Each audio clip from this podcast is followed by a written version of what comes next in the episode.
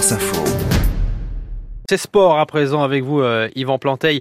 Quand les sportifs de haut niveau ce matin tirent trop sur la corde jusqu'à partir euh, en retraite euh, en mauvais état. Dernier exemple en date, le footballeur uruguayen Luis Suarez, ancien attaquant du FC Barcelone, qui joue désormais au Brésil dans le club du Grêmio Porto Alegre.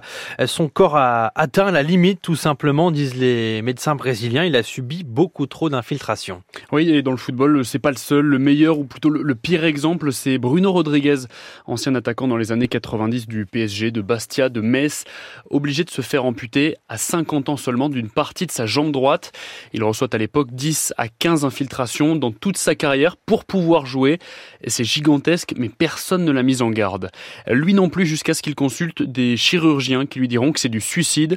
L'ancien défenseur des Girondins de Bordeaux, Benoît Trémoulinas, transféré par la suite à Séville, il reçoit 6 à 7 infiltrations de corticoïdes par an.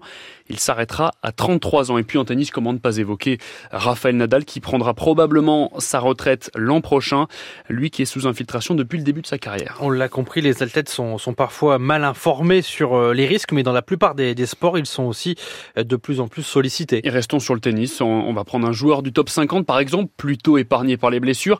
Il joue en moyenne 25 tournois par an, donc c'est à peu près toutes les deux semaines et ça tout au long de l'année, sans parler d'évolution du sport et des rencontres toujours plus intenses. C'est la même chose au foot. Selon une étude menée par le syndicat international des joueurs pro, la moitié d'entre eux ont déjà été blessés à cause de ces cadences infernales. Et pour les meilleurs, ça ne va pas s'arranger. Il y a plus de matchs en, Ligue des Champions l'an prochain. Même chose au Mondial 2026, sans parler de l'idée de la FIFA d'organiser une Coupe du Monde tous les deux ans. Le syndicat des joueurs réclame d'ailleurs quatre semaines obligatoires de repos. Mais pour l'instant, la FIFA en reste au stade de la réflexion. C'est sport. Yvan Planteil tous les matins dans le 5-7 euh, de France Info.